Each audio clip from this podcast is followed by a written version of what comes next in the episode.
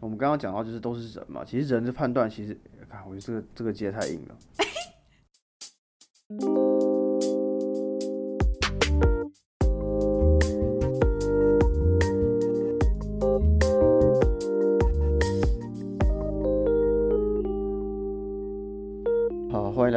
News，我是 Jake，我是 Amy。我们在这里分享我们看到的欧洲点点滴滴。看腻了美妆角力和菲兰吉律吗？那就来听听欧洲的声音吧。好的，现在时间是一月三十号的晚上，也就是我们过完年的第一天上班。哦我哦不，知道，哎、a m y Amy，你会有感觉吗？因为你在欧洲，我不知道欧洲这边过年的氛围怎么样。我觉得还好，也没有那么的强烈，而且因为我们也没有什么年假之类的。OK，所以我就是刚好那个就是除夕那个周末就去朋友家煮火锅啊什么的，只是是很开心的，只是就不像在台湾的大家是那种你知道吃了满桌一桌又一桌的，然后而且你这一次就是又有整个大年假，这样子总共是几天啊？九天啊还是什么？对不对？好像十天，我不知道哎，他们感觉大家已经放到放到有点失智的感觉，所以就是然后为什么感觉你也好像觉得也不晓得到底是放几天？不是，因为你要想一件事情，就第一个事情是哦，我不知道放几天，是因为我在香港过年，因为我这次就是我在处理签证跟考试，然后就想说我过完年，因为我今天也开始上班了，对，就是我恭喜上工，从前公司上工，对，离开之后开始上班，然后说啊，我要准备一下，我就没有回台湾过年，对所以我不知道台湾放几天。然后而且香港过年是这样，香港过年是他们的吃的，第一个是他们假放比较少，他们只放到上周三而已。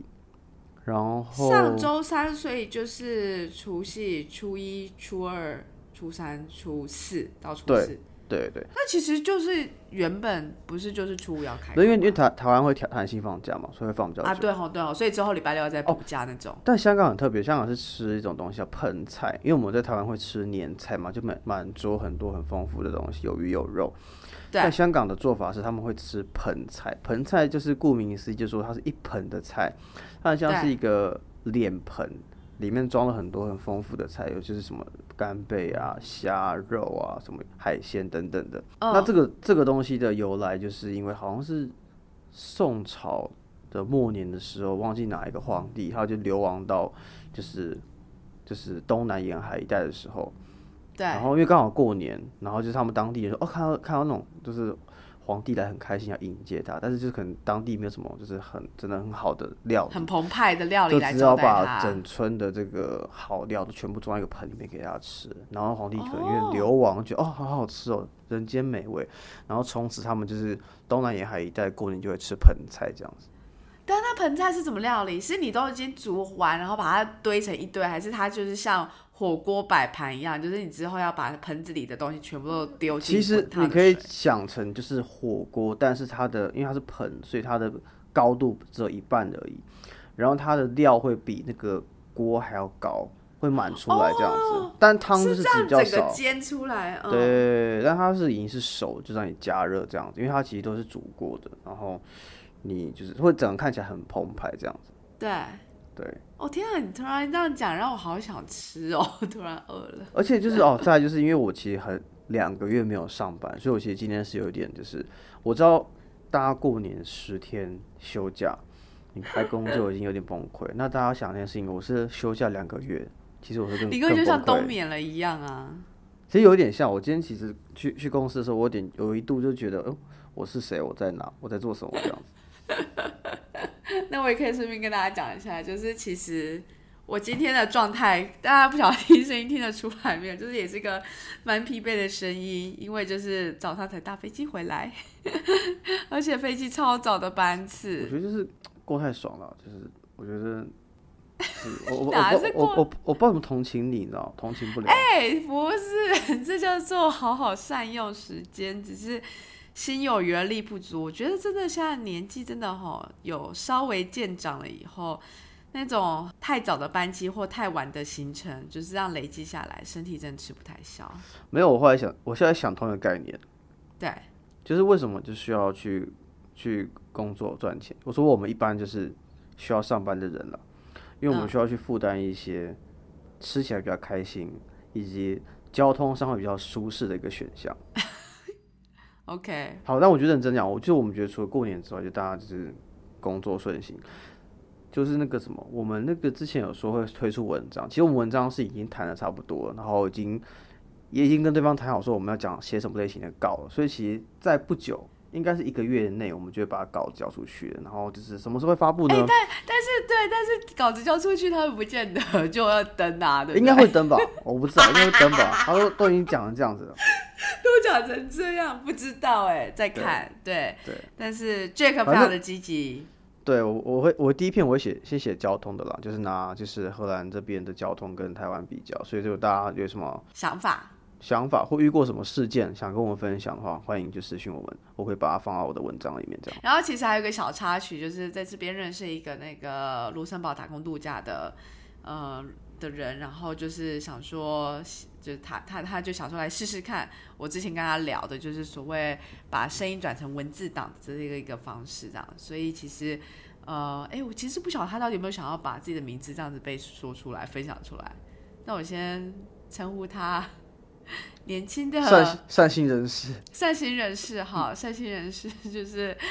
他很好笑，他他很厉害，他是先帮我们找一个软体是可以从声音然后直接变成文字这样。但呢，他就说我跟 Jack 的发音就是我们都很不。咬字很不清楚，所以机器无法辨识那些字，然后反而是来宾的咬字很清楚，都可以辨识出来。可是主持人在问的问题都听不出来，到底我们在讲什么？好羞耻哦！然后之后他就觉得说，与其就是在那边就是一直在那边修那个，他不如自己就是边听边打这样子。然后他说，因为他打字超级无敌快，所以他就帮我们整理了一篇文章这样子。他会不会想要学剪 podcast？不瞒你说，我觉得他应该是会，可是你不要这样，他还在就是找寻工作中，就是打打工度假，生活比较忙碌一点，所以先不要这样要求人家，而且搞不好他会听，但是会给人家有压力。好，对，然后所以我就觉得，哎，今天感觉还不错。然后我我觉得我们接下来约的来来宾，我们可以看能不能尽量的到再再再扩展到新的国家，看能不能 cover 就是。欧洲就是你知道欧盟整个二十六、二十七个国家的。对，所以如果大家身边有一些在欧洲，但是我们没有 cover 过的国家的朋友，欢迎推荐给我们。更好的话是，如果您有认识乌克兰的朋友的话，欢迎推荐给我们认识。因为其实乌克兰战争事情是一直我们都很关心的，但是我们这边比较少在当地的朋友，因为可能目前去那边的人比较少一点点。也是哦，你是要用用这个然后来转到第一个新闻吗？会很硬吗？不会，我觉得很好，因为其实啊，我们刚刚在聊的时候发现，其实乌俄战争已经快要将近一年了耶。因为我记得是去年二月下旬的时候那个开打的嘛。对。那如果大家都持续有在发漏新闻的话，其实呃，过去几个礼拜德国。呃，境内他们就有一个非常激烈的争执，原因就是说呢，德国对于要不要提供坦克给乌克兰这件事情，一直没有得到一个共识。赞成方当然是说，我们一定要帮助乌克兰一把，然后呃，这个是我们自由民主的一个最后防线。那如果像我们都不帮的话，当俄罗斯冲破这个防线，那受害其实还是我们，所以我们一定要在这个地这个时间点，赶快再提供就是这些坦克，然后帮助。帮忙乌克兰这样，那但是另外一方呢，他们就觉得说，哦，没有没有没有，你们当初不是就说就是要和平吗？那你今天只要一出这个坦克的话，肯定就会被就是俄罗斯拿来，就是说，哎，你们就是在挑衅啊，你就是激起这个战争啊，然后甚至说，你看看，这就是我当呃俄罗斯就可以让有把柄说，你看，就是就是这些西方国家，他们其实这个。呃，剧情都已经写好了，你看他武器、坦克什么都准备好了，就等着就是在这一刻的时候，要全部来那个针对俄罗斯，就是做攻击这样。所以战法双方一直都没有拿到就是一个很好共识，然后再加上有部分的人觉得要把这些坦克再开去当时候纳粹曾经屠杀的地方，他们觉得那个那个感受度十分的不佳，所以他们其实就是双方。呃，正访双方就是一直在讨论很久，然后他们的总理就是也都一直没有拿定主意。一直到上个礼拜的时候，他们终于下定决心，就说好，没错，我们就是呃，必须要提供就是豹式坦克什么的，就是给到就是乌克兰这样。那也因为这样的举动，然后美国他们也宣布说，他们也会提供三十一辆强大的什么主战坦克，呃，叫 M One、M 一的艾布兰坦克之类的，然后呢，来支持呃乌克兰防止俄罗斯进一步的入侵这样子。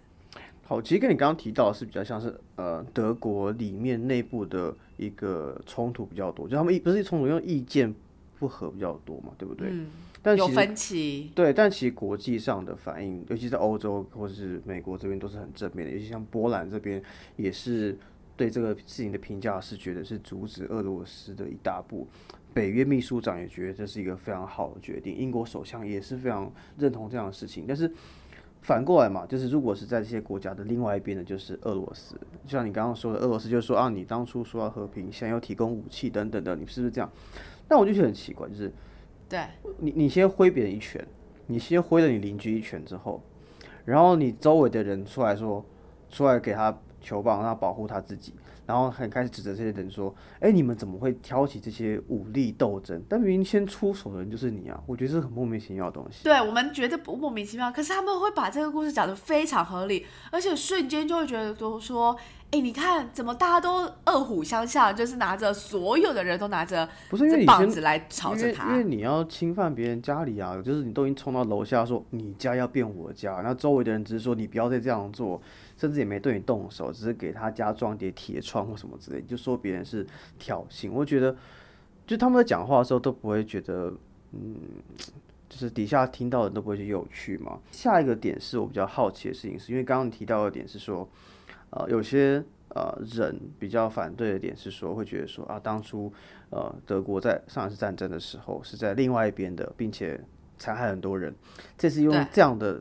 他们的然后又进入到那一个区块，那个区块，我就很好奇，如果有一天今天打仗的地方是在台湾，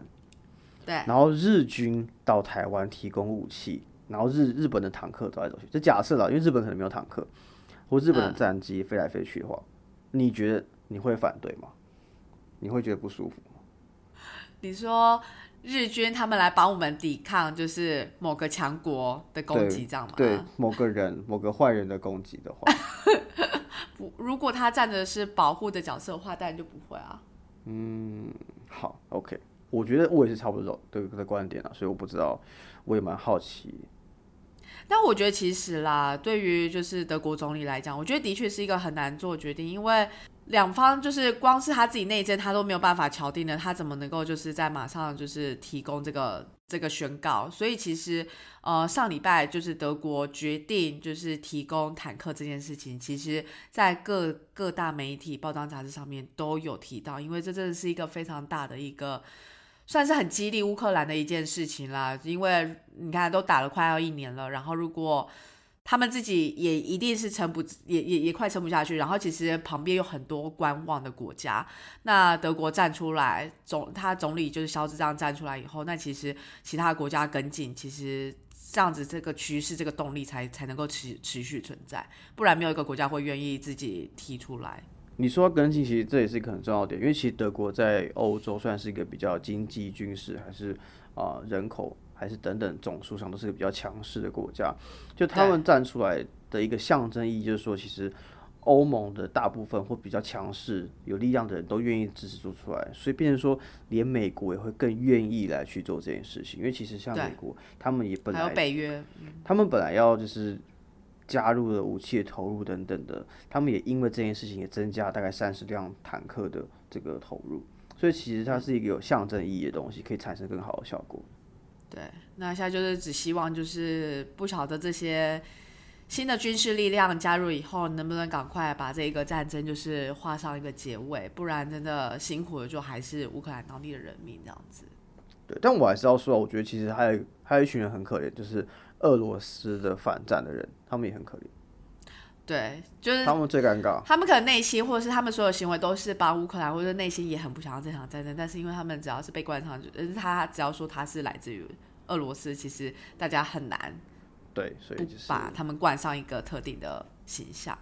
没错。嗯，好，那这就差不多是第一个新闻。然后其实聊到就是我们刚刚说的嘛，就是呃这种自由民主，然后跟另外一个比较集权的一个政体政政权的两两个极端以外，其实上个礼拜周末也发生了一个很重要的事情，就是捷克的总统选举。他们其实算两轮，那上礼拜就是周末的时候，二八二九算是哎二七二八是那个等于说他们的第二轮。然后最终决定了，就是呃，到底是谁会出任就是当选捷克的总统？那最后是由就是曾经是在那个什么北约担任北约将军的，反正就退休的一个北约将军，叫做彼得帕维尔当选了，就是捷克的共和国的那个新总统。那他得票率是超过半，五十八 percent。那现在是六十一岁。那其实呢，这一场就是两个，这你知道。现任的那个总统跟这个来角逐就是这场选举的人呢，他们这一场战争是被描绘成被大家描绘成什么呢？就是一个是倡导自由民主，那另一个就是民粹主义、寡头政治的一个较较劲，这样。然后甚至是他们还发现，在选举之前，这个彼得就是当选的这个总统呢，他被迫要在 Twitter 上面。否认有关他自己死亡的谣言，原因是因为不知道为什么谣言四起，说，哎，就是总统候选人就是现在已经就是身亡啊什么之类的。那虽然说另一方他们就是另一方的那个呃现任总统，他也就是谴责了这些虚假的信息，因为据说这些虚假信息是来自于俄罗斯这样子，那就是。反正现任总统，哎，当时候的现任总统，他也收到什么匿名死亡威胁啊等等之类，所以大家就说这是这这场选举是非常混乱，很多的虚假的信息讯息啊，然后还有就是毁损对方的名誉等等之类的，所有的这些竞选活动全部都是在这一场选举当中都充满都出现。对，因为刚刚 Amy 提到说，其实他有收到就是俄罗斯这边可能是俄罗斯这边的假讯息嘛，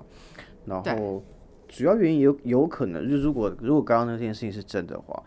为什么呢？因为这位当选帕维尔先生，他其实是支持让捷克共和国留在欧盟和北约，并且非常强烈支持，呃，为乌克兰提供进一步的军事援助等等的。所以其实从立场的角度来说，他的确是在俄罗斯的反边。但这种东西就很麻烦，就事实是怎么样，你也不知道，你只能就是啊，依照你的判断去推测，做出你的决定，这样子。对，然后其实还蛮有趣。我记得我前阵子有刚好跟一个就是捷克朋友在聊天，他就说，其实过去的总统啊，就是都很荒谬，很荒谬。一的是说那种喝酒醉，就是就是超爱喝酒，喝到就是你在跟其他的那国家的政治领袖合照的时候，他是或者在剪彩的时候，他是整个是挂着的，这样就是是非常对，就是很康的总统。反正就是，对不起，这一边你突然。对，我突然因为之前不呃，因为前几个月不是那个呃，刚好是台湾大选嘛，然后就有地方选举嘛，然后就是呃，我我看到一个命类似命的东西，就是好像是在林口还哪里的活动，然后就吴敦义去帮人家站台，然后好像前一场喝太醉，然后记者访问他的时候，他这样。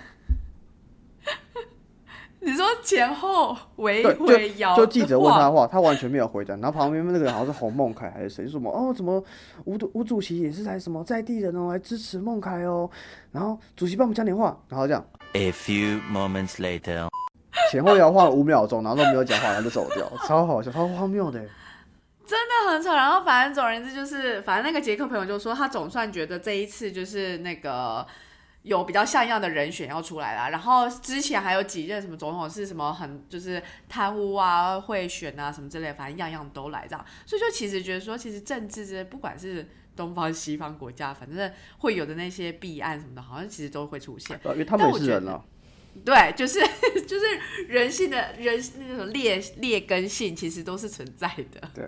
然后，所以目前看起来这场选举呢，西方国家就是其实呃，像法国总统马克宏啊，或者是那个欧盟就是主席，就大家都就是纷纷的庆贺，然后很希望就是因为毕竟他也很强调，就是说我们就是要持续持续的带那个履行那个北约成员国的那个呃约定嘛，那所以。各个国家就是的领袖，他们都说非常开心，能够之后怎么样跟捷克就是好好的再合作下去。尤其是因为捷克其实距离那个什么那个它就是接壤在德国的东边嘛，然后对再来它捷克的东边就是跟波兰呃接壤，然后再来就是那个、呃乌克兰，所以其实捷克相对来讲又是距离对对对乌克兰又在更进一步了。我们刚刚讲了什么？我们刚刚讲德国，讲了捷克，其实我们现在要再讲一点荷兰东西。那今天第三个新闻讲，其实我们把两者合在一起，因为其实我相信大家都感受到，其实啊、去年第四季开始，尤其到今年第一季，其实都很多呃，不管是裁员呐、还是什么一些报道，都是或是对于未来一年。二零二三年的景气是衰退，都是有一个比较悲观的看法的，所以很多地方都有在裁员。那荷兰这边其实也有在裁员。那我把两个新闻并在一起。第一个新闻是，呃，飞利浦这边确定要裁六千个人，其中这六千人当中有一千一百个人是在荷兰被裁掉的。那你看到这个新闻，可能想说啊，飞利浦那他是不是哦业绩不好要裁掉？但是你看到这个新闻的时候，其实要停下来想一想，的确经济没那么好。但进一步的内容是什么呢？他们要裁掉的人，其实主要是有关于他们的呃 healthcare 这边部门的人。以及他们为什么要裁员裁员呢？因为他们其实去年的时候有一些产品的问题要去做一些全球性的回收，还有他们有输一些呃进行一些法律的诉讼，有可能要进行赔偿，甚至他们的投资人有因为一些呃状况，所以对他们进行诉讼，所以他们也可能要赔可能一百多亿的费用出来，所以他们针对这些可能产生的风险，才会造造成一个比较大的裁员，因为其实他们全球的话。大概是有八万名员工，所以你要想哦，才六千个人，其实将近快要百分之十的一个程度，也算是蛮多的。跟其实蛮多的欸，因为对啊，因为之前那个什么像 Google 或 Amazon 之类的，absolute amount 是很多啊，说一万八什么的，但是他们大概在他们总通都有员工大概是五 percent 到六 percent 之间，所以十 percent 相对来讲，其实对于飞利浦这个公司其实是影响蛮大的。对，因为主要是他们去年真的是发生蛮多状况，比如说他们有呃投资人对他们发起的一百六十亿欧元的索赔，那另外一个嗯就是他们在全球里面大概有五百五十万台机器，以及一千七百万个睡眠面罩有一些呃产品的瑕疵，所以可能需要召回。那这些都代表了背后是隐藏着是一个比较大的成本。所以其实看到裁员的新闻的时候，其实大家其实要停下来想一想。第一件事情是，它是什么产业的？它为什么要裁员？以及它裁的是什么部门？再来是它裁员是真的是为了因应衰退吗？还是业绩不好？还是因为它背后遇到了很多呃，比如说诉讼啊，还是营运上的其他的状况等等的？就大家还是要去抗申一下，因为其实大家可以看到过去的几周。呃，科技股，尤其是美国科技，或是你看虚拟货币，好，你看特斯拉好了，一月的最低点一百块出头，现在已经快一百八十块了，因为他们业绩也不错，然后其实大家对于景气的预期已经没那么悲观了，所以大家千万不要只看单一讯息就变得非常的片面，或者是马上下了一个结论这样子。对，千万不要。然后再来事情就是啊、呃荷兰的艾森摩尔，就是大家最熟悉，就是台积电的好朋友艾森摩尔，他们跟美国、日本有谈成一个协定，就是说他们会限制向中国出口一些呃制造晶片的一些机器，就是好像光刻机还是什么东西的。其实他们就是说，呃，要有这个制裁或者说有这个协定的话，表示说，呃，不会让所有的技术或者所有的产品都，呃，毫无控制的、毫无控管的流到就是中国的市场，知道吗？对，因为其实美国在过去呃一段时间里来，的确是一直施行蛮强大的对中国的一些制裁或是一些限制，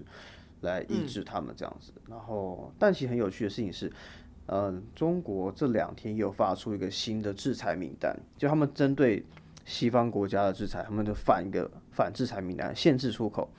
那么限制出口的东西是什么呢？比较是跟农业、运输业，还有一些太阳能业比较相关的东西。因为其实根据统计的话其实现在以太阳能技术来说，是全球来讲，尤其是太阳能的细片的产量的话，中国这边是有占到全球的九成七，所以几乎是算蛮垄断，所以就是一个怎么讲，很有趣的一个现象，就是这个双方的一个摩擦跟冲突还是不断继续在发生。其实这就很像，哎，你今天限制我 A，那我就要控制你的 B，然后让你也感受到很痛就你不。你不给我喝汽水，我不给你喝可乐这样子。对对对对对对，然后这这这个就有时就会一直没完没了下去啊，因为这制裁下去你就会，所以在到最后他们就要再重新再呃站出来，然后一直去谈好，那我们新的条件、合约什么的是要怎么去去聊之类的。对，没错。只是我没有想到，原来美国这样也会把这个触角伸到就是荷兰的企业这样子。我觉得它不是伸到荷兰的企业，而是它伸把触手伸到这个产业，因为哦，产业，嗯，晶片产业算是现在全球很重要的。那为什么为什么台股或之前大家会说什么哦护国神圣台积电？那也是因为半导体业在过去的两年非常的强，那也是因为需求很旺盛。那你需求很旺盛，半导体很强的话，那这个产业的源头的设备商也会很重要，因为其实 ASML 的光刻机是对这个产业来说有举足轻重的地位的。光科技是到底是什么啊？我觉得我我其实不是很专业，但是我我问他们过，我会大概解释一下。就假设晶片是个小饼干好了，你要做出一个小饼干的话，你是不是要需要一个烤箱？对，那 ASML 就是做烤箱那个人，所以你要有很精精细的烤箱，你才能够做出很精细的晶片，很精细的小饼干。哦所以 OK，OK，ASML 是烤箱公司，但是烤箱这边呢，他们家又是全球最强的，所以你要嗯做出很屌很屌的东西的话，你必须要跟 ASML 打好关系，买这个机器，对，不然你没有一个很屌的烤箱，你只有个什么呃很废你有很小强的，面粉也没有办法。你也很强面粉，但你这个很废小烤箱，你就只能做出个很废的小饼干，就这样的概念。对，好，OK。哎、我觉得这个说法突然间瞬间秒懂，虽然不对晓得如果有没有就是听众是 ASML 听到我们这样比喻，想说傻眼，对，就是请帮我纠正一下我的说法，可不可以？就就大致上的这个概念这样子是不是啊？如果 OK 就 OK 啦，那不然对也不用讲太深奥，其实也是记不起来的。好，没问题。那我们今天新闻播到这边，好，那就这样，好拜拜。